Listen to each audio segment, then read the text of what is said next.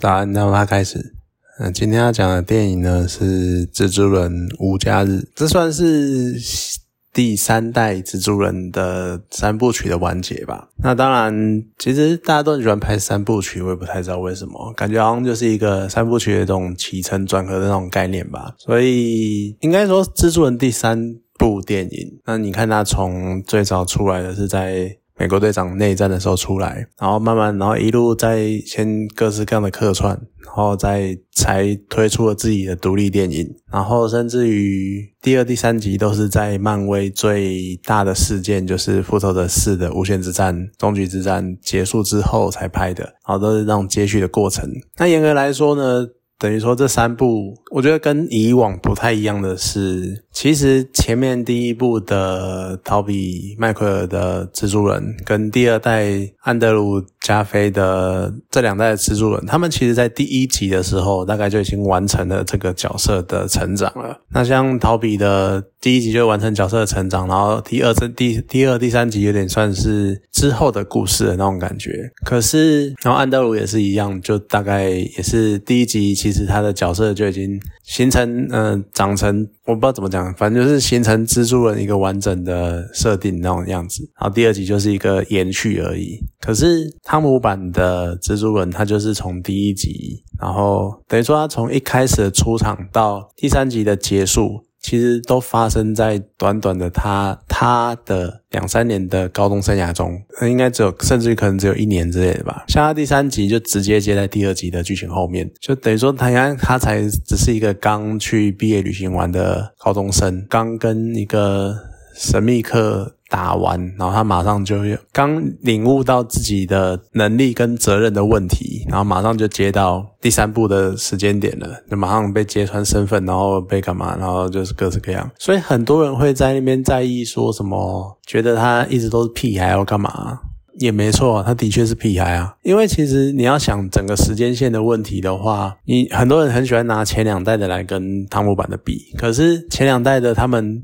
应该说他们第一集的时间线就已经是汤姆版的整个三部曲的时间线了。所以那个心境的成长或之后的印象当然是不一样的。就算很，而且很多人都忘了蜘蛛人他没有那五年。他他是变成灰消失的，所以说他没有那五年的让他来成长或者来什么的，所以其实他从头到尾都还只是一个高中生。好了，就讲一个，就说到底的结论就是。一样老话一句，他只是个孩子，所以去苛责他什么，呃，太小朋友啊，然后或者是不成熟啊，干嘛？其实真的，因为他的角色设定就是这个样子，所以当他在不断的在跟奇异博士在那边打断他施咒，或者拜托奇异博士去挽回这一切的时候，真的你。其实就是能够感受，虽然说那一段真的是让人蛮不耐烦的啦，就是哦，你有够鲁人超烦，真是屁孩。可是你又可以去，你对应到他真实的年龄，就会觉得好像也真的是还好。就像奇异博士讲的，经过了这么多，我都忘了你还只是个一个孩子，所以算是蛮完整的。而且然后你看。第三集就是一个他出包，最后再出一次大包，然后结果又搞得世界动荡。然后呢，他好不容易最后终于因为梅神的死亡而导致他的真的是觉悟，觉悟到自己的责任跟应该要做的事情是什么。然后最后决战之后，他当然电影的最后是收在他就开始去成为蜘蛛人，而你看。其实第三集一个很重要的戏份就是梅森的死亡。其实这个就已经对应到加菲版跟逃避版的蜘蛛人他们的问题，呃，他们的第一集了。你看他们第一都在第一集就让班叔死掉，然后直接让角色成为蜘蛛人。可是汤姆版的却到了第三集才出现这段很重要的剧情，然后讲出了那一句最有名的台词，就是能力越大责任越大，去带出蜘蛛人的成长跟完成。所以真的是汤汤姆版花了三集在养成这个角色，所以你没办法说什么，他就是因为他这就是个屁孩，他就只是一个高中，甚至于是还没有大学的，还没有就开十七八岁的少年而已，他真的就是这个样子。所以这这一切，第一、第二集都还是一个就是小朋友出包，然后只是因为他有特别的能力，所以他运气好，加上了一些一个有钱叔叔的帮助。所以才解决了那些问题。到了第三集，他才真正有一个人生呃角色的成长。所以其实这三部曲真的就是一个真正的蜘蛛人这个超级英雄他的养成的过程而已。所以我是蛮喜欢第三集的。虽然说很多人在讲说什么里面剧情有点乱啊，或者是有点折扣或干嘛，可是我觉得以整个剧情的延续来说，我觉得这是一个。很完整的过程，而且等于说它不是一个，它是把三部曲当成一个起源电影在拍的那种感觉就对了，所以真的是一个很完整的故事。那当然这一集最让人家讨论的，也最容易变成暴雷的，就是三代同堂这件事情。当然在看之前。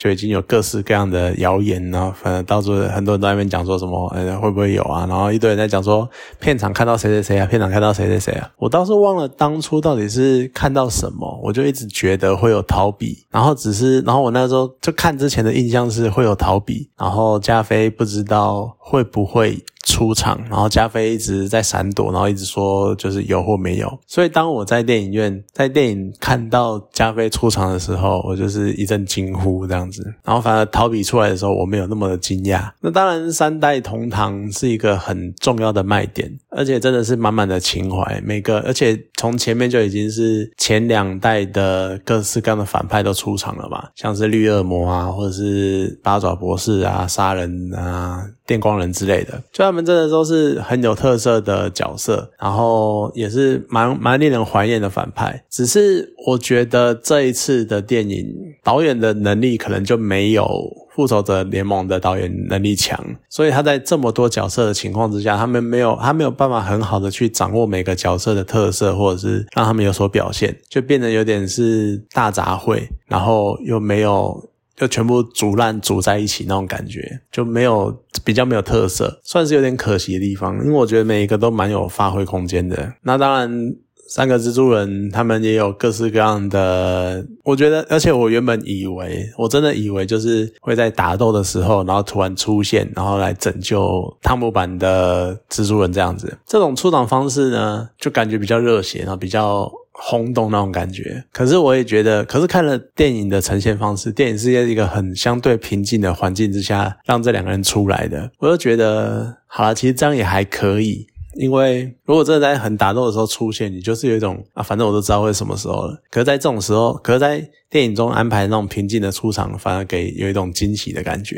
然后再加上那是一个汤姆刚历经很重大的创伤，然后大家，然后两个蜘蛛两代蜘蛛人要去安慰他，然后告诉他们，真的是能够感同身受的那种感觉。所以我觉得。这样的安排也还是算不错啦。那当然有一些呃制作人特有的笑点哦干嘛，那个就也是还好。而且另外一个让我有为之一眼眼睛为之一亮的是，居然连夜魔侠也有来客串，就是那一个。律师 Murdoch，他的客串其实也象征漫威接受了 Netflix 版的漫威角色，所以之后呢，应该可以看到他们的一些活跃，或者是一些就是延续之前的漫威的呃，之前漫威在 Netflix 的影集的世界这样子，应该算是也算不错，因为漫威拍的那些影集。还算不错啦，虽然有铁拳侠这个比较瞎的存在，可是我觉得还可以。就四个捍卫者联盟，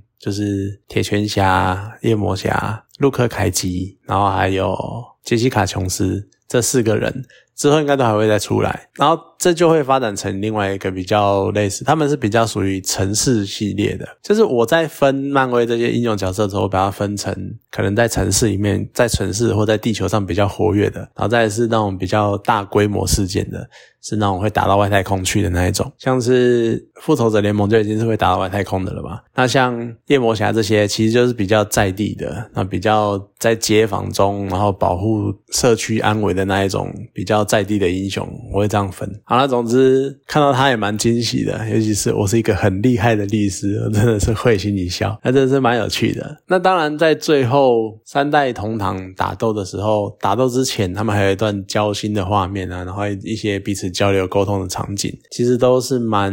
真的看的时候就是满满的情怀，那种往日看那些那前两代制作人那些回忆，他们的表现的方式跟他们的习惯特性这样子，真的是看了让人蛮感动的。然后虽然有点可惜的是，在最后的大战中，这这太黑了，就。晚上，然后三个蜘蛛人就是一阵混战，这样子没有办法很表现出三个人彼此之间的那种特殊的打斗战斗方式，或者是一些比较有激动啊。因为蜘蛛人就是那种感觉很灵活，然后很快速的打斗方式，可是最后大战没有很明确的表现出来，然后一些联手攻击干嘛的感觉也是有点。就带过而已，所以我觉得算是有点可惜啊。打斗没有到很好看，反而文戏的部分比较好。那当然，最后面也有一段非常让人感动的，就是安德鲁加菲版的蜘蛛人，他把 MJ 救下来，这算是弥补了惊奇，嗯，就是他那他那一版的第二集里面，关从楼上掉下来，结果摔死的那一个场景，他救不到，然后让关摔死那个场景，那一段真的是当时看到心都碎了，就真的是。